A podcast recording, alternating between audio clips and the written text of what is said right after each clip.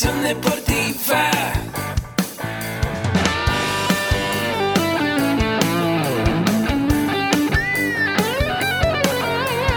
Yo soy Ahmed. Somos guerreros. ¿Qué tal? ¿Cómo están? Muy buenas tardes. Es un gusto saludarlos a todos ustedes, querida familia Med. Bienvenidos a un nuevo episodio de su podcast AMED, el deporte de la nutrición y el emprendimiento deportivo más cerca de ti. Yo soy César Pérez y el día de hoy tenemos aquí en el espacio a un invitado pues con una amplia ya experiencia en el ámbito de la administración, en el ámbito del deporte. Está con nosotros el maestro Jorge Vadillo Nieto, quien tiene una maestría en comunicación por la Universidad Iberoamericana de la Ciudad de México, licenciado en administración y también les cuento que tiene algunos diplomados muy interesantes. Eh, docente en la licenciatura en acondicionamiento físico y recreación, docente en la, eh, Iberoamericana, en VM y aquí con nosotros en AMED. También da, imparte clases en el CICD. Estos diplomados que les comentaba, que tiene el maestro Jorge, tiene por la identidad deportiva de Ciudad de México, en imagen deportiva, en entrenamiento en medios y manejo de crisis, así también como diplomados en deporte y negocios por el diplomado Gestión y Comercialización del Producto y Deporte y Alta Gerencia y Deporte y Negocios. ¿Qué tal, Jorge? ¿Cómo estás? Muy bien, buenas tardes, César. Muchas gracias. Pues un gusto estar aquí con la comunidad AMED. Gracias por aceptar la entrevista. Pues estamos aquí felices de, compartir contigo. Aquí ya nos estamos viendo. perfecto, está magnífico. Y a todos ustedes que se están conectando les damos la bienvenida, que dejen sus comentarios, desde dónde nos están visitando, dejen sus comentarios, dejen su, su like compartan este evento a todos sus amigos. Y pues para comenzar la entrevista, Jorge, platícanos. Cuando tú vas a una reunión, a un evento social y te preguntan, oye Jorge, ¿tú a qué te dedicas? ¿Tú cómo respondes a eso? Pues respondo que me dedico en este momento a la docencia, que me dedico a la enseñanza. Ok. Esa es mi, mi actividad, por decir, a partir de los últimos seis años. A partir de los seis años. Sí, he estado integrado pues prácticamente de lleno en el mundo docente, en el mundo académico. Muy bien. Oye, ¿y, qué es lo que más te gusta de lo que hoy día haces, de, esta parte de, ser docente, de compartir tus conocimientos con los alumnos? ¿Qué es lo que más te gusta? Pues justamente eso, poder transmitir la, experiencia que, he podido acumular, y poder de alguna manera también ser un facilitador, ser un orientador para, los estudiantes. Hay, hay un área de oportunidad tremenda en lo que se refiere a la oferta académica enfocada a deporte sea en temas mercadológicos, en temas administrativos, en temas de salud. Y a mí la verdad es que me gusta bastante ser partícipe de, todo, este, de todo este medio. Eh, es muy gratificante, la verdad, eh, como, en todo, como en todo trabajo tiene sus momentos eh, de presión, tiene sus momentos de, de, cierta calma, cierta tranquilidad. A mí la verdad es que la docencia pues se me ha facilitado bastante es algo que como tal no formaba parte de mi plan de vida profesional, pero que en un momento dado se fue dando. Y eh, le encontré un gusto eh, desde que estaba inclusive yo dando clases a nivel medio superior, es decir, a nivel preparatoria. Después cuando di el brinco a licenciaturas, cuando di el brinco a trabajar inclusive con posgrados, pues la experiencia de alguna manera se fue volviendo mucho más gratificante. El hecho de poder estar en una interacción con el estudiante, de poder ayudarle, de poder orientarlo, poder resolver sus dudas, eh, poder apoyarlo en el desarrollo de un proyecto. Son, son las partes que a mí me gusta mucho poder transmitir y sobre todo es, es la gran oportunidad y es, otro, es quizá la causa principal por la que le encuentro un gusto a la, a la docencia, que la puedo compaginar con temas deportivos que a mí me encantan. Perfecto, muy bien. Pues antes de, compartir más a detalle, Jorge, parte de lo que hacemos justamente aquí en el programa es compartir con toda la audiencia pues la experiencia de los alumnos que estudian con nosotros la licenciatura en acondicionamiento físico y recreación. También entrevistamos a estudiantes que cursan con nosotros los diplomados y nos comparten su experiencia, pero también les contamos la realidad, que la realidad es que durante dentro de esta formación, de dentro de pues estos, eh, de, dentro de este camino, pues muchas veces uno piensa tirar la toalla, piensa rendirse porque, pues por mil y un cosas que llegan a pasar en la vida. Sí.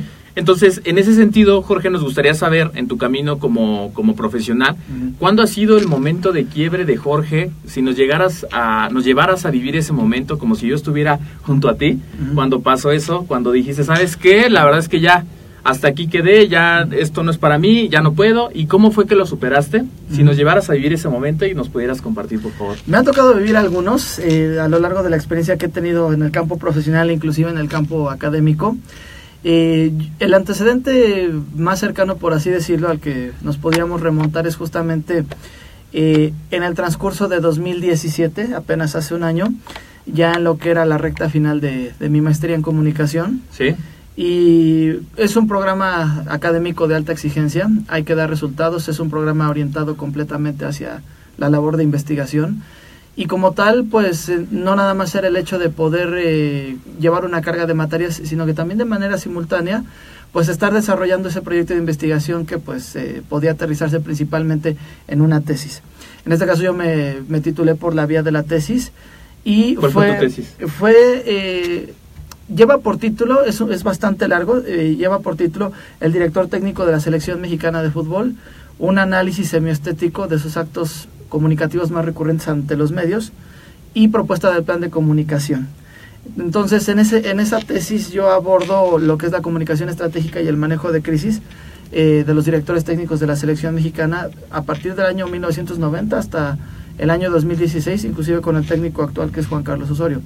Esa tesis, a mí básicamente, eh, incluyendo el, el protocolo de investigación, me llevó prácticamente a realizarlo pues alrededor de dos años y medio. Fue todo el periodo que estuve eh, cursando materias en la maestría y como te decía, simultáneamente estar desarrollando la tesis, estar consultando fuentes académicas, estar eh, de- de- definiendo pues objetivos, eh, eh, objeto de investigación, preguntas, etcétera, etcétera. Y a lo largo del tiempo, eh, pues era inevitable que se, se, empezó a convertir en un, en un proceso que conllevó un cierto desgaste, por mucho que uno lo disfrutara, por mucho que era un tema que uno había elegido eh, por convencimiento propio, pero sí era normal que llega un momento en, la, en que la carga de trabajo pues eh, terminaba hasta cierto punto pues por, por rebasar de alguna manera o por eh, generar un cierto desgaste, pues no solamente en la parte física, sino también un desgaste digamos a nivel emocional, un desgaste a nivel intelectual, Em, jornadas de trabajo pues eh, bastante largas, eh, poder inclusive estar estudiando y, trabajando en la tesis durante las madrugadas. E- Ese es el momento o el punto más álgido, sobre todo que se dio en el transcurso de 2017. Ok. En el mes de abril-mayo, cuando se estaba empalmando justamente el- la finalización de, de la maestría en lo que se refiere a acreditar materias, a cursar materias, y al mismo tiempo estar preparando dos congresos académicos, o dos participaciones más bien en congresos académicos, Wow. eh, uno en Guanajuato, en la Universidad este de Guanajuato, valga la redundancia, otro aquí en la Ciudad de México, en la Universidad Iberoamericana, y fueron semanas prácticamente eh, todo, el mes de abril y una parte de mayo, Sí. en que bueno, pues había que finiquitar algunas materias, este, había que terminar toda esa labor, y por si fuera poco, también pues estar preparando los reportes eh, de actividades, eh, presentar informes de avances, etcétera, etcétera. Entonces fue un periodo de aproximadamente cuatro a seis semanas, muy desgastante. No fue tanto el hecho de que yo dijera ya me rindo, ya, ya no, ya no puedo, pero vamos, porque yo ya sabía que estaba a nada de terminar Claro. pero sí fue un, fue un punto muy, muy complejo pues por, por todo ese esfuerzo que hubo que, que hacer. E inclusive habiendo, habiendo terminado ya la maestría, habiéndome librado, por así decirlo, de toda la carga académica, el final de la tesis o la recta final ya en cuanto a la redacción de la tesis fue también un, un momento bastante complejo, un momento bastante de bastante exigencia, que fue entre los meses de octubre y noviembre, apenas este, bueno, justamente 2017. Ahí sí eh, yo llegó un momento en que sentía que ya no llegaba, porque eran días de estar trabajando pues prácticamente este de sol a sol, por así decirlo, y en un momento dado, eh, pues estar eh, platicando con el asesor, eh, hacer correcciones, es decir, yo, yo sentía en un momento dado que avanzaba con todas las indicaciones que me daba mi asesor de tesis, y cuando nos reuníamos para, para retroalimentación, él me decía, pues eh, mira, estos puntos están muy bien, ya los cubriste, pero hay que regresarnos acá, claro. o hay que regresarnos acá porque falta esto. Entonces, eran momentos en los que inclusive yo mentalmente, eh, y no tengo ningún problema en reconocerlo, sí me sentía debilitado porque eh, yo pues sentía que avanzaba dos pasos, Y un paso, y retrocedía tres o Sí, cuatro. claro. Entonces esa, esa etapa fue muy pero muy complicada, es decir, ya había yo terminado de cursar materias, me estaba enfocando prácticamente a, a culminar la tesis, pero es, es ese momento, inclusive lo, lo pod- podríamos hacer una suerte de analogía con, con los corredores, Sí. eh, sobre todo con los fondistas, tal vez que cuando ya están a punto de llegar a la meta o les faltan, no importa si son haces un medio maratón, un maratón, eh, etcétera, etcétera, pero a lo mejor ya estás a tal vez dos o tres kilómetros de la meta o a un kilómetro y a veces es también el tema de la ansiedad, ¿no? De que sientes que ya vas a llegar, estás prácticamente A eh, nada para llegar. arañando casi casi que la este rozando la meta y de repente es, es ese momento en el que sientes que se prolonga la llegada a la meta que ya la tienes que ya estás muy cerca pero por más que avanzas que avanzas y que avanzas es como si la como si la pista se fuera se fuera alargando Muy bien. ese fue un periodo muy complejo, afortunadamente lo, lo llevé a buen término. Me rodeé de gente muy profesional en cuanto a mis lectores, en cuanto a mi asesor, bueno, mi director de tesis. Eh, pues conllevó una alta exigencia, como te comentaba, pero sí también esa exigencia pues se tradujo ya en un momento dado en ese desgaste que te, que te comentaba. La parte física por el tema de estar trabajando de madrugadas, de no dormir bien, Claro. pero también la, la parte mental, este, que pues también había que estarle pensando, inclusive Sí. eh, inspirándose para poder elegir las, eh, las mejores palabras para plasmar todo lo que yo tenía que decir, cómo comunicar los resultados de los análisis, cómo comunicar las conclusiones. El cierre de la tesis que ya hiciste era, era, eh, pues prácticamente hacerlo en un lenguaje académico Sí, todo era, era, era, era algo complejo y en ese momento, más que cuando terminé la maestría, el cierre de la tesis, yo había días en que dije, pues me cuesta trabajo, digo, sé que estoy cerca, pero ya no la veo llegar. O sea, Sí, claro. Yo digo, faltan cinco días, y luego de repente faltaba, esos cinco días se convertían en ocho días, en nueve días y así sucesivamente. ¿Y qué te hizo persistir? ¿Qué te hizo que tú dijeras, pues vamos aquí para adelante, no importa que estos último, este último estirón ha sido como un reto para mí, pero ¿qué es lo que te hacía avanzar? Pues el hecho de, de no dejar inconcluso algo que yo ya había emprendido con, con dos años de anterioridad, eh, era también un tema, un compromiso, pues a lo mejor eh, a nivel personal que yo tenía con, eh, pues con la, con la memoria de mis padres que ya habían fallecido desde hace algún tiempo. Era, era eso lo que, lo que me empujaba a decir, bueno, si ya avancé tanto, si ya de alguna manera pues viví a lo largo de cuatro semestres de, de estar en la maestría, una exigencia, una cierta presión, estarlo compaginando igual, inclusive con temas laborales. Pues, ¿qué falta realmente ya para poder acabar? Digo, Claro. sé, que, sí que, sé que esto pues me está, eh, es- me está Costando. exigiendo, me está costando bastante, pero no lo puedo dejar inconcluso. Es prácticamente, ya llevaba más de tres cuartas partes de camino recorrido como para echarme atrás Sí, dije, habría sido en vano todo ese esfuerzo previo. Y eso era también lo que me hacía persistir y decir, bueno, estoy a nada de acabar, falta poquito, falta poquito y bueno. claro, eso, eso es a mí algo pues muy importante, muy satisfactorio, yo creo que me quedo con eso, porque a veces la vida nos, como decía Steve Jobs, a veces la vida te va a golpear muy fuerte y uno tiene que darse cuenta que pues las cosas siguen y a veces es el hecho de resistir ante estas circunstancias y ver que bueno tenemos al final una visión a dónde llegar que donde salen las fuerzas que ni uno se imagina. Es también la propia resiliencia, ¿eh? Tiene Claro. que ver mucho con eso. ¿Qué, qué puedes contar de la resiliencia a todo nuestro público? Porque es un concepto que no es como muy utilizado, pero ¿qué es la resiliencia y por qué es importante aplicarlo? Es la capacidad que tenemos prácticamente todos los seres humanos para poder hacerle frente a las dificultades del día a día, a- independientemente del grado de complejidad, y de alguna manera eh, tener, un, tener una fuerza interior, una fuerza mental, una fuerza espiritual, una fuerza anímica, para poder impulsarnos y justamente hacerle frente a esas dificultades que de repente sí amenazan con doblegarnos, amenazan a lo mejor con, eh, pues de alguna manera, o se pueden llegar a traducir en temas de salud física, temas de salud emocional. Eh, la, la resiliencia, bueno, pues prácticamente viene de afrontar todo tipo, inclusive de pérdidas, ¿no? Claro. Desde la pérdida de un trabajo, la ruptura de una relación este, sentimental, Claro. la pérdida de un familiar, eh, este, etcétera, etcétera. Entonces, es esa capacidad, insisto, que tenemos los seres humanos de utilizar nuestra propia fuerza para poder salir adelante sin que por ello sea menos eh, pues lo que tenemos a nuestro alrededor, ¿no? Nuestros familiares, nuestros seres queridos, Claro, nuestros claro. amigos, etcétera, etcétera. Claro, la vida a veces nos estira tanto que a veces hay que llegar a un estado Sí, neutro sí. para volver a, a comenzar, para Sí, volver a tener claridad en nuestras ideas y seguir hacia adelante. Pues muy Así bien, es. Platícanos también cómo es que tú decides hacer sinergia y sumar talentos con AMED. Eh, soy una soy una persona que como te comentaba ha estado muy muy involucrada de, de varios años atrás en temas de, de docencia en el, en el mundo académico y algo que a mí me ha gustado mucho es poderme involucrar con programas académicos que estén enfocados al deporte Sí. Eh, sea a través de la administración, la gestión, la mercadotecnia, la comunicación, que son, digamos, mis áreas base, pero también de alguna manera el mismo trayecto docente me ha llevado a involucrarme en programas académicos que están apuntados hacia los profesionales de salud deportiva. Y ha sido una experiencia también muy gratificante.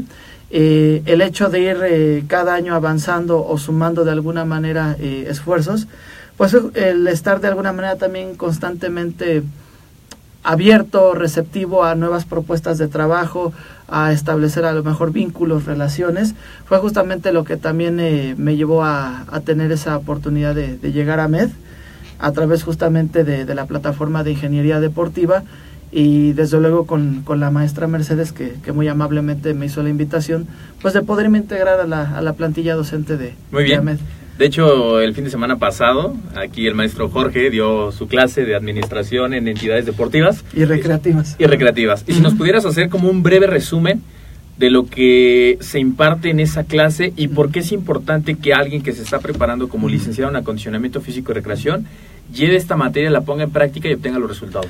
Es un punto de partida teórico. Eh, la materia contempla conforme al, temario, conforme a la estructura del, del temario, contempla a partir eh, de lo que es la teoría administrativa, lo que es el concepto de administración, el proceso administrativo, eh, todas las teorías o, una gran parte de las teorías eh, de administración, la escuela clásica, la escuela de relaciones humanas o el neo-humano relacionismo como también se le conoce, lo que es la administración por objetivos, son temas que se contemplan dentro de esta asignatura. Desde luego también llevarlo o buscarlo llevar a un terreno un poco más práctico a través de lo que es la, la planeación o la planificación estratégica, lo que es eh, poder estructurar eh, o poder eh, construir una cultura organizacional, la misión, la visión, los valores, poder utilizar inclusive herramientas como el análisis FODA, que aparentemente es muy sencillo, pero también conlleva su complejidad. Claro. Inclusive poderlo llevar también a un terreno de planteamiento de objetivos, estrategias, tácticas, Em, medición de resultados, etcétera, etcétera. Em, evidentemente para, para alguien que está eh, estudiando una licenciatura, le viene bien conocer todo este tipo de temas. Eh, como se lo comentaba a los chicos eh, justamente el fin de semana, fin de semana anterior, es muy importante que conozcan toda esa parte teórica, pero lo es mucho más en un punto de vista personal que también puedan en un momento dado llevarlo a un terreno práctico porque sí, a final de cuentas es, un, es una base, digamos, teórica, es una base intelectual, es una base hasta cultural. El conocer justamente a autores como eh, Frederick Taylor, como Fayol, como los hermanos Gilbert, como Agustín Reyes Ponce, que bueno, son eh, esos gurús en lo que se refiere a la teoría administrativa, eh, general, digamos, porque también hay que perder de vista que la administración tiene un campo de aplicación prácticamente universal. Como tal a lo mejor eh, podemos eh, podemos llevar esos conceptos al terreno de la administración de la gestión deportiva y es muy válido pero el punto importante insisto es eh, pues también de alguna manera poder trasladarlo al terreno práctico. Muy bien excelente. Qué tal amigos cómo ven pues esto es parte de lo que ustedes van a ver estudiando la licenciatura en acondicionamiento físico y recreación que dentro de las áreas de formación que abarca justamente está el área de técnico deportiva médico deportiva recreación didáctica y esta súper parte que es fundamental si tú lo quieres llevar al, al, campo empresarial, si tú tienes un negocio, quieres emprender y pues esta parte de la administración es fundamental, el FODA, una planeación estratégica, pues lo vas a aprender aquí con nosotros. Pues muy bien, vamos a empezar y vamos a pasar a otra sección muy breve para saber también cómo funciona tu mente como profesional. Y la primera pregunta que quiero hacerte es, ¿cuál es el hábito que te define? La disciplina. La disciplina. Sí. ¿Y para ti qué es la eh, disciplina? Pues es el hecho de tener un compromiso con uno mismo para poder justamente eh, llevar a cabo todo lo que se propone, eh, poder utilizar prácticamente todos los recursos que estén a favor, poder de alguna manera también tener bien fijo, bien claro cuál es el objetivo que, que, se persigue, estar trabajando con él pues o por él diariamente, es en un momento dado, valga la expresión, poder despertar, eh, estar en el transcurso del día e irse a dormir con ese objetivo en mente. Lo que te comentaba hace un momento, poder en un momento eh, también llevar a cabo o tener esa, esa resistencia emocional, esa resistencia física, ser constante para, aunque haya situaciones que de alguna manera te puedan amenazar con doblegarte o con desistir del objetivo, pues justamente mantenerte machacando, mantenerte duro y y duro y para que valga la expresión, eh, para poder llegar a la, a la consecución pues, de esa meta, de ese objetivo, de ese propósito. para mí eso, es lo que yo traduzco en la disciplina. Muy bien. someterte de alguna manera, eh, insisto, también a un cierto rigor, eh, tener muy bien trabajados ciertos hábitos, eh, lo que es eh, a lo mejor estudio, lectura, trabajo, descanso, alimentación, eh, ejercitación inclusive, etcétera. Es decir, llevarlo a todas las áreas de la vida, no solamente una y descartar las otras, sino todo un complejo integral. Así es. Muy bien. ¿Cuáles son las técnicas y las estrategias específicas que utiliza el maestro Jorge Vadillo Nieto para poder llegar a los resultados que hoy día tiene? Ya me decías la disciplina, pero estrategias muy puntuales que tú en lo particular realices en el día a día que te dé resultados. Va mucho en función del objetivo que yo, que yo me establezca, pero si, si nos abocamos, eh, digamos, nada más a los, a los objetivos profesionales, eh, en este caso, pues mis estrategias serían de alguna manera poder eh, buscar de entrada cuáles son aquellos recursos que me, que me permiten cumplir ese, ese objetivo, si hay que invertir en alguna capacitación, si hay que invertir en algún material académico, si hay que invertir inclusive en poder hacer un viaje, en poder eh, reunirme con alguien para entrevistarnos, para de alguna manera eh, pues aprender, eh, captar conocimiento. Y, digamos que esas serían eh, mis, eh, mis estrategias. Bien. Y las tácticas en un momento dado serían, bueno, en función también de qué es lo que yo pretendo o a dónde está ese objetivo que quiero lograr. eh, pueden llegar a ser, por ejemplo, pues desde la compra de ciertos materiales eh, bibliográficos, desde la compra de cierta, cierta literatura, hasta prácticamente, eh, pues cómo le voy a hacer para asimilar toda esa información, ¿no? Técnicas de lectura, a lo mejor hacer cuadros este, sinópticos, mapas mentales, resúmenes, síntesis, etcétera, etcétera, pues para poder extraer ese conocimiento. Esas bien. serían mis tácticas. Muy bien. Hablas de algo muy importante que es la educación continua, seguirse capacitando y no considerarse como tal nunca un producto terminado porque siempre va a haber algo que aprender. Siempre estamos en evolución. Sí, de hecho uno va leyendo y de ahí por ahí una frase típica de, de un gran filósofo, entre más sé, pues me- más, más sé que no sé nada. Entonces eso pasa cuando uno pues más se sigue capacitando, sabe dentro de él que falta mucho por aprender, mucho que abarcar y es importante poder capacitarse todo, todo, todo el tiempo. Sí. Pues muy bien, ¿qué recomendaciones nos darías, eh, Jorge, en cuanto a herramientas digitales, aplicaciones que tú utilices para todos nuestros escuchas, estudiantes de la licenciatura, personas que son apasionadas de estos temas del deporte, de la nutrición, del entrenamiento y que también están capacitándose así, aquí con nosotros?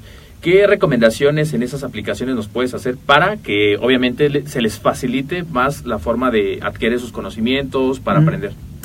Pues de entrada lo que le podría sugerir a los, a los estudiantes es, en, dependiendo evidentemente cuál es el área que elijan, si es la administración, si es eh, la nutrición, la fisioterapia, la medicina, la psicología deportiva, etcétera, eh, una fuente de información que, que tiene un grado de o un porcentaje de credibilidad, un porcentaje de fiabilidad muy alto, son las bases de datos, son los portales académicos.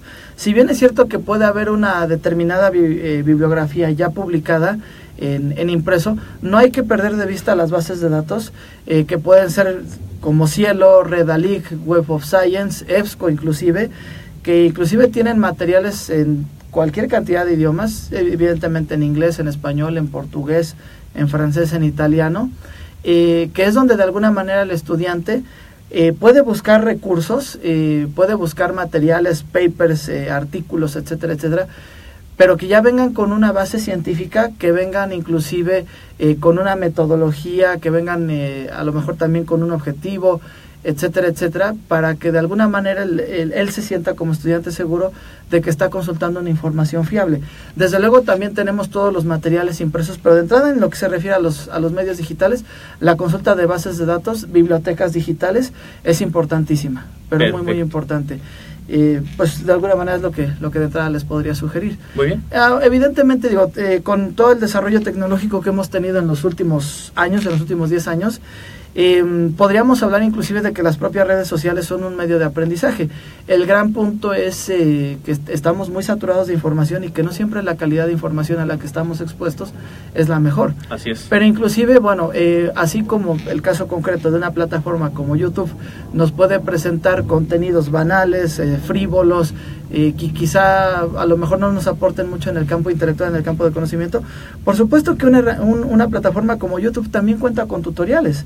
Porque inclusive hay a lo mejor un, tutori- un tutorial desde cómo hacer una declaración fiscal, cómo eh, redactar una factura en Así portal de Hacienda, etcétera, etcétera, hasta a lo mejor tutoriales de cómo eh, poder llevar a cabo, pues, o cómo armar una escaleta para un programa de radio, para un programa de televisión. O sea, ahí están los recursos, ahí está la fuente del aprendizaje, pero es importante también que de alguna manera nosotros podamos distinguir esa calidad de información y la podamos filtrar. Muy bien. Entonces, estamos expuestos. Las propias redes sociales son también un medio importantísimo de aprendizaje. Inclusive hay un portal, eh, hay una red social, bueno, dos, dos redes sociales que me gustaría también recomendar a los estudiantes. Una de ellas es LinkedIn, o como le llamamos en México, LinkedIn. es ese portal, eh, esa red social netamente con fines profesionales para establecer eh, pues contactos de trabajo, eh, para poder inclusive buscar oportunidades laborales. Yo les podría recomendar eh, a los estudiantes, sobre todo que ya están en una búsqueda de una oportunidad, su primera oportunidad laboral o segunda, tercera oportunidad laboral, que no pierdan la oportunidad de hacerse un perfil en esa plataforma que les permite inclusive subir su currículum, eh, subir su trayectoria profesional, su trayectoria académica, cuáles son sus objetivos, cuáles son sus intereses profesionales, en qué campos profesionales se quieren desarrollar. Y es, insisto, una plataforma, una red que, Que les permite para que se preste y que les permite estar en contacto eh, en la medida también de que ellos trabajen en esa red, porque no es nada más el- elaborar el perfil y abandonarlo, sino estar Claro. constantemente Subiendo actualizándolo, así es. Eh, y es algo que les puede proveer de una cantidad importante de contactos, inclusive en el mercado deportivo. Claro. Hay bolsa de trabajo, este, hay inclusive eh, de, de LinkedIn o de LinkedIn se desprende una aplicación que se llama el, el Job Search, que es justamente una bolsa de trabajo, donde en base al perfil que tú creaste en LinkedIn, eh, tienes la oportunidad y ya con todas esas preferencias, con todos esos intereses profesionales, se va filtrando la- las, las vacantes laborales que hay este, y te llegan a la, a la misma aplicación. Esa es una en términos eh, laborales, en términos académicos, en términos, digamos, eh, conocimiento intelectuales. Les podría sugerir también, es otra red social que se llama academia.edu o academia.org, más bien es edu, punto edu Ok. que es una red social justamente, eh, está más enfocada para gente que está en el campo de la investigación, está en el campo de la docencia, pero también vale la pena porque a través de esa red se puede contactar también a los investigadores. Entonces aquí podemos cruzar algo. Si los estudiantes empiezan a desarrollar el hábito de consultar bases de datos, de consultar bibliotecas en línea, consultar papers, artículos, publicaciones indexadas o arbitradas, tienen la oportunidad a través del portal de academia de buscar a los autores, de buscar a los investigadores, a los académicos que son los autores de esas publicaciones. Est- entrar en contacto con ellos, quizás solicitarles algunos materiales, solicitarles orientación, etcétera, etcétera. Son, insisto, al menos esas dos redes las que yo pues, también les podría sugerir, pues muy, muy este, concretamente. Muy bien. Y esas recomendaciones que nos acabas de dar van a venir en las notas del programa para todos aquellos que Sí, dijeron por que supuesto. Sí. Todo eso va a venir para que ustedes también puedan abrir su, su red social y además puedan eh, consultar esta página que es súper importante como bolsa de trabajo. No, como todo, y perdón, nada más déjame hacer un último apunte en este, en este sentido. Sí. Eh, los chicos, eh, los estudiantes tienen que entender que evidentemente hay que dedicarle un tiempo a la construcción de estos perfiles, Claro. Eh, así como también hay que dedicarle un tiempo a estarlos manteniendo, ya lo comentabas hace un momento, estar generando contenidos de manera frecuente para que no se vuelvan unos fantasmas, valga la expresión, para que no pasen desapercibidos y para que de alguna manera también eh, esa misma actividad les genere hacerse visibles, que es un punto también importantísimo para ellos. Si ya estás en una red social de ese tipo, pues también el, el- gran punto es si vas a hacer contactos, si vas a hacer relaciones, si puedes acceder a ciertos eh, conceptos, a ciertos conocimientos, pero también el gran tema es mantenerte visible. Así es. Vamos, eh, eh, virtualmente, eh, si así lo quieres Y crearte pero- esa autoridad dentro del medio en el que te Exactamente, sí, por supuesto. Muy bien. Platícanos un poquito también eh, cuáles son los medios de ingresos que hoy día tienes. Al día de hoy básicamente es la docencia. Es, eh, pues se podría decir que ya por excelencia en los últimos seis años por lo menos mi, mi fuente de ingreso. Eh, inclusive, eh, bueno, por la parte docente desde luego, pero también mientras estuve estudiando la, la maestría, yo eh, obtuve una beca de CONACIT durante dos años y bueno, pues esa misma beca se traducía en un en un apoyo económico, como se le llama, en una manuten- manutención económica mensual, pues para de alguna manera, eh, en la medida de lo posible, estar eh, involucrado de lleno en la maestría, porque es de tiempo completo, en este caso la, la que, la que tuve Claro. oportunidad de estudiar. Eh, de alguna manera, eh, todavía hasta hace algunos meses, hasta hace aproximadamente un año, pues el mismo hecho de ser alumno y de estar en este esquema de una beca, pues de alguna manera también se convertía en una, En en una fuente de ingreso económico. Y la otra fuente que tengo, independientemente de la docencia, es también, eh, pues ahora que terminé la maestría hace algunos meses, eh, estoy empezando ya también con el tema de capaci- capacitaciones, de eh, cursos, eh, independientemente de lo que es la, la labor este, eh, como tal en algún plantel, eh, quizá me refiero, independientemente de la labor de, que, de ser un docente por horas, el hecho de poder a lo mejor estar presente solamente en determinados tiempos para dar un curso a lo mejor de cinco sesiones, cinco días, 24 horas, etcétera, etcétera, es también una fuente de ingreso y el tema de la consultoría también que poco a poco lo estoy retomando. Muy bien, excelente. Así es. Perfecto. Platícanos, por último, Jorge, ¿qué películas o qué libros recomiendas para encontrar esa inspiración, esa motivación? Si yo estoy estudiando una licenciatura en acondicionamiento físico y recreación, pero pasa esto, ¿no? Que como platicábamos eh, en tu historia, a veces la, la vida pone como ciertos retos, ciertas situaciones y a veces hay que encontrar esa fuerza que viene a veces más externa, ¿no? Dicen que la motivación hace de adentro, pero también hay ciertos estímulos que nos dicen, voy bien, voy en el camino correcto. Y eh, a veces esas fuentes de inspiración pueden venir de algún libro, de alguna película. En Sí. tu caso, ¿qué ha pasado? Sí, hay, hay, hay películas que la verdad eh, me llaman bastante la atención y concretamente para lo que es, más allá del tema de entretenimiento, para lo que es ya una cuestión de inspiración, un ejemplo a seguir. La primera película que les podría recomendar es eh, El discurso del rey, que está protagonizada por un actor australiano llamado Jeffrey Rush y un actor eh, británico llamado Colin Firth, que es muy, muy conocido en el, en el ámbito también hollywoodense. El discurso del rey básicamente es la historia eh, del, del príncipe Alberto, heredero de la corona británica, y que eh, tenía un problema, tenía desde, desde su infancia, se volvió una persona tartamuda y desarrolló un pánico tremendo a hablar en público. Entonces, con la presión familiar de en un momento dado poder heredar, heredar la corona británica, con todas con toda la presión, con todos los retos, con toda la responsabilidad que eso conlleva, era algo que no quería eh, Alberto en su vida. Entonces, el primer, eh, porque así también era la línea sucesoria de, la corona, en ese momento estaba el rey Jorge V como monarca en, en la Gran Bretaña. Eh, el, primer, el, el, primero, el primer candidato a sucederlo como, como rey era el primero de sus hijos, que no era Alberto, no, no recuerdo el nombre en este momento, de si era, era Felipe, no recuerdo cuál era el, el nombre de este, de este príncipe heredero, uh -huh. que inclusive heredó temporalmente la corona británica, tuvo que abdicar porque en el, en el marco ya prácticamente del inicio de la Segunda Guerra Mundial, eh, y era algo que también la propia tradición británica no veía con buenos ojos, el hijo de, del rey Jorge V, eh, pues de alguna manera era algo condenado públicamente hasta en temas morales por la sociedad británica, se había casado con una mujer divorciada, entonces eso ya le traía bastante presión eh, a este príncipe heredero, tuvo que abdicar ante la presión mediática, ante la presión social, y la corona recayó justamente en Alberto, que se convirtió en el rey Jorge VI. Y Alberto inclusive, la, la, como se nos muestra la historia en la película, eh, había acudido inclusive a sesiones con terapistas de lenguaje, había echado mano eh, junto con su esposa eh, de pues cualquier cantidad de opciones y, o de cualquier cantidad de recursos para poder superar esa, esa tartamudez. Y es donde entra prácticamente el personaje de, Jeffrey Rush que es un terapista de lenguaje que no está certificado que él inclusive tenía la habilidad de poder hacer hablar a, las personas a los viejos veteranos de la primera guerra mundial eh, que llegaban con todos los traumas y no podían hilvanar una palabra o una, una oración, sí. una frase.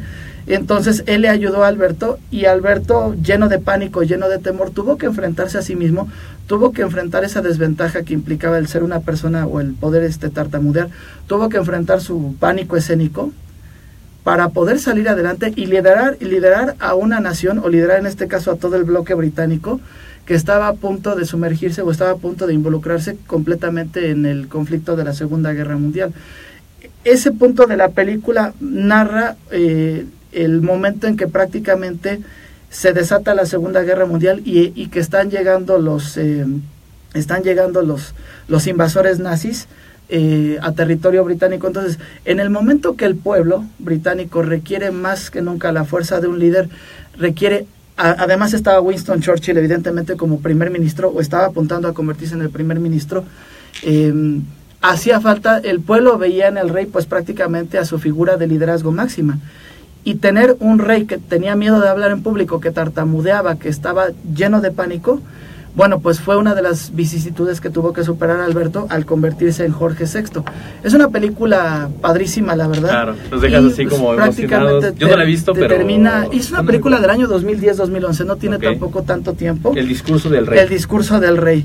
Eh, es ampliamente recomendable, eh, evidentemente es, este, toca mucho temas de lo que ya es el previo al arranque, insisto, de la Segunda Guerra Mundial.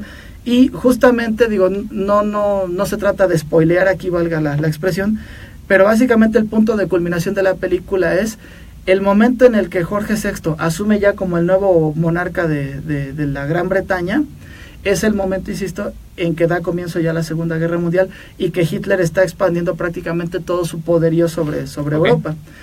Otra película que les puedo recomendar, ya enfocada en temas de deporte, que eso también seguramente le, le va a llamar, creo que más la atención a los estudiantes, es una película llamada Draft Date, o en español se llama Decisión Final, que es con Kevin Costner.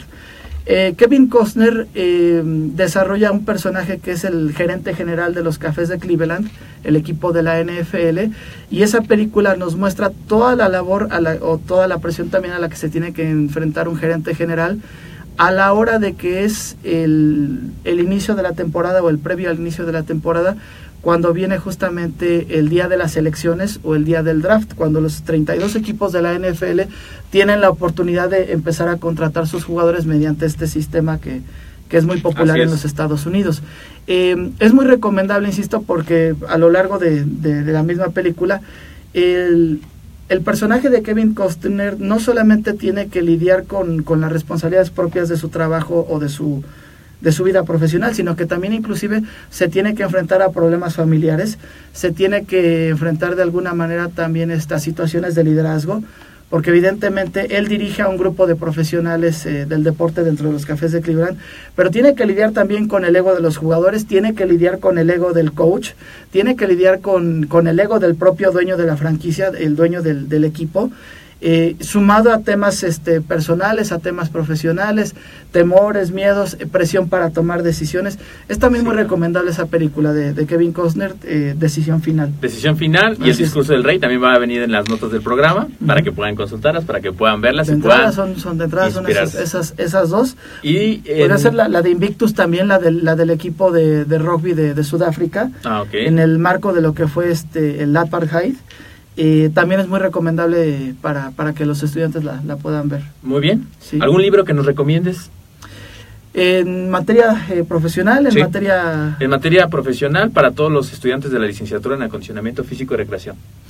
Hay diferentes, yo les podría recomendar en temas de, de marketing lo que es un, un clásico o el ABC del marketing deportivo. Justamente eh, está traducido al español por la editorial Paido Tribo. Es un libro que se llama Fundamentos de, más bien se llama Marketing Deportivo.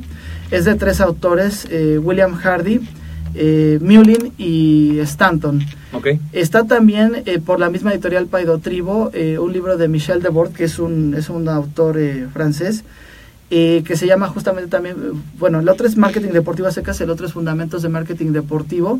Es básicamente como que el ABC de la parte mercadológica. Desde luego también eh, en México no tenemos una literatura tan amplia en temas de gestión deportiva, de administración deportiva, pero sí les podría sugerir también publicado por, por la editorial Paido Tribo un material del doctor Otón Díaz Valenzuela, que es una persona que tiene una amplia trayectoria en el deporte de nuestro país.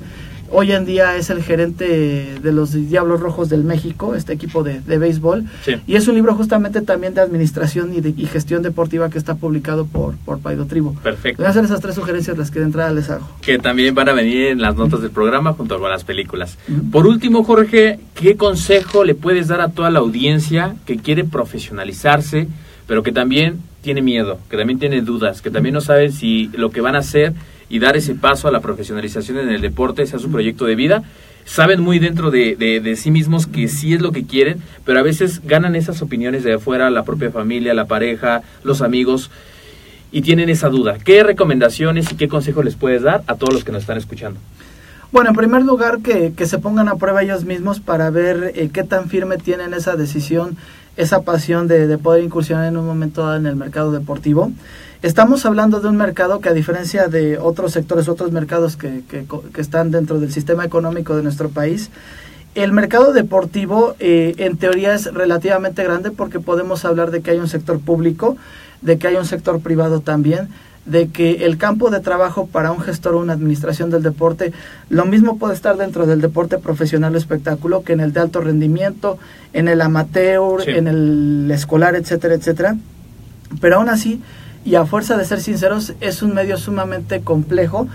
Eh, como muchos o como la gran mayoría, hay una gran cantidad de competencia, pero el punto es que el medio es todavía muy hermético, el medio es todavía eh, relativamente cerrado. Los puestos administrativos, los puestos de mercadotecnia, los puestos de comunicación, los puestos de publicidad, son sumamente peleados en el buen sentido de la palabra.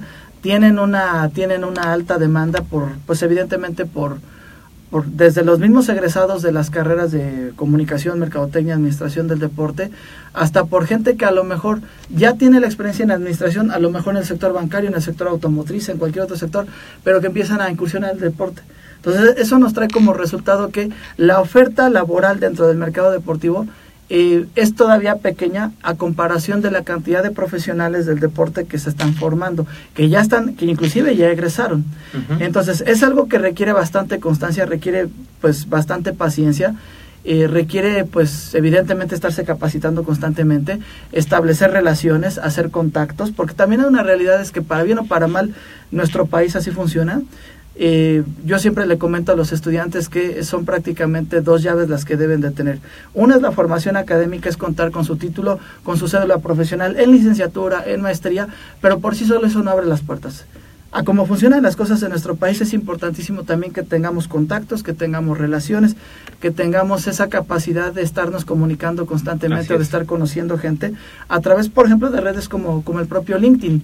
Entonces, eh, que, ten- que hagan ese ejercicio de, de- de reflexión, ese, ese ejercicio de introspección, para ver qué tan firme es su decisión eh, respecto a, hacer una carrera dentro del mercado deportivo, porque también una realidad que, que priva mucho, y no nada más en, en el sistema deportivo de nuestro país, sino en, en el de muchos otros, es la gran cantidad de intereses que hay internos. Evidentemente, el, el interés por excelencia es la parte económica eh, la parte de negocio y eso también eh, es un es un ingrediente que le da mayor complejidad que le da eh, un, un grado también de exigencia muy alto al, al- a lo que es el mercado deportivo que hay pues bastante dinero en juego sea desde un presupuesto gubernamental hasta un presupuesto que viene de una, de una entidad privada como puede ser un patrocinador eh, es sabido que el deporte mueve grandes cantidades de dinero y principalmente el deporte espectáculo, son presupuestos es. multimillonarios, entonces eso inevitablemente provoca también que se genere mayor presión, que haya también ese riesgo pues de ciertas deslealtades, de ciertas eh, ciertos temas que a lo mejor afectan a la parte moral, afectan a la parte ética, conflictos de intereses, este compadrazgos, este dedazos políticos, etcétera, etcétera. Eso es una realidad.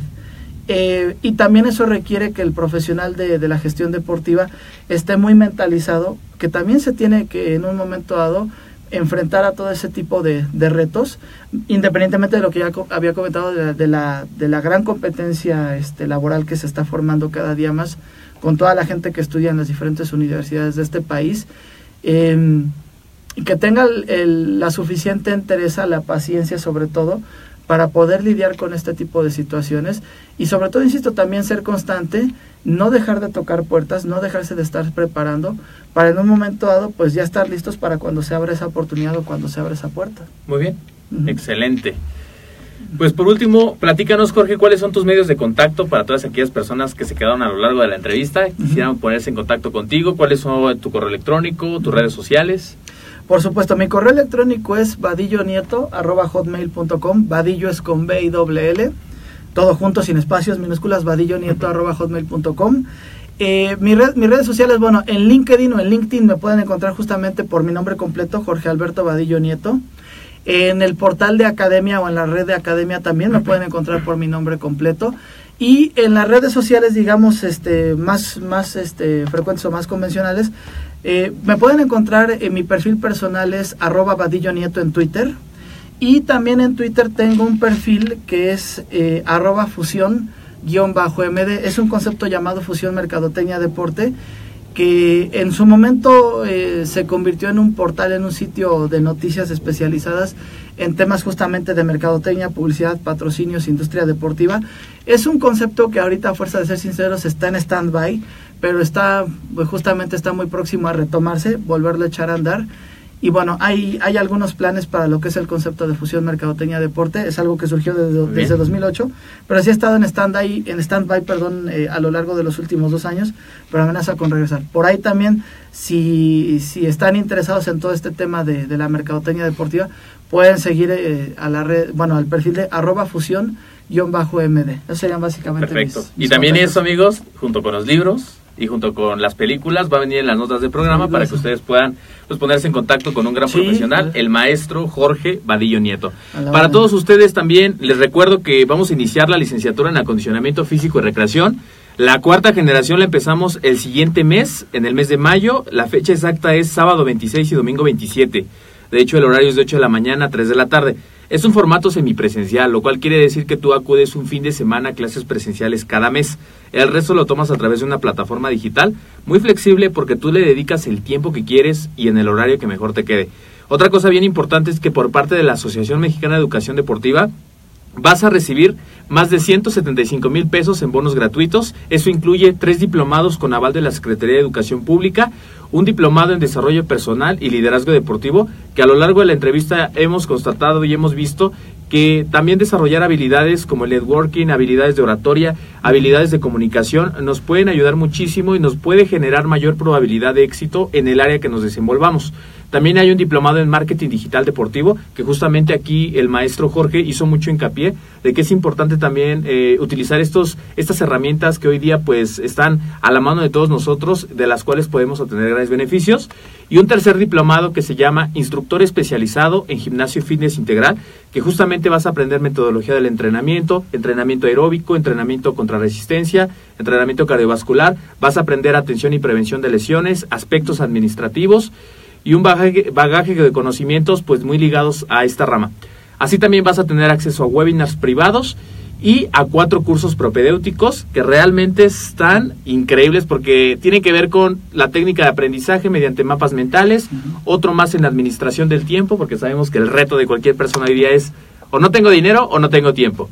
El problema de dinero es problema de creatividad y el problema del tiempo es problema de administración, porque aquí el claro ejemplo está de- del maestro Jorge, pues tiene una agenda muy muy apretada, pero aún así como tiene muy buena administración, pues pudo llegar y, y- Sí, además, af- afortunadamente sí. ¿verdad? Entonces, ese es otro propedéutico, saber administrar nuestro tiempo de una manera efectiva, otro más en mente empresarial, porque si decidimos hoy día emprender un negocio, lo más importante además de tener los procesos, de tener la administración, la planeación estratégica, el plan de negocios, pues es empezar a crear esta mentalidad de empresario, empezar a aportar valor a la vida de las personas. Y un último, que es en ortografía para licenciados, porque pues una de las cartas de presentación, y aquí no me dejará mentir el experto, además de, de tu lenguaje corporal, de tu vestimenta, pues es también tu escritura. O sea, realmente, más que estamos en un nivel eh, de licenciatura, si tú me estás escuchando, estás en un nivel de maestría, doctorado, pues es importante también esa parte porque puede ser una muy buena entrada o mala entrada, dependiendo cuál sea tu ortografía, es muy importante también aplicarlo. Viene en tu cuarto curso propedéutico.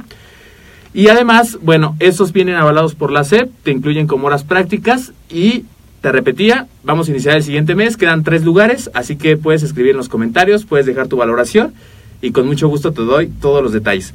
Muchísimas gracias, eh, Jorge, por compartir pues un poquito de tu historia. Conocimos eh, pues tu- tu- tus logros académicos, también los planes que tienes, muy importante las técnicas, las estrategias puntuales que, que nos diste y todo esto realmente amigos va a venir en las notas del programa para que ustedes puedan aprender más pues de este profesional eh, que nos acompañó hoy, docente de la licenciatura en acondicionamiento físico y recreación aquí en AMED.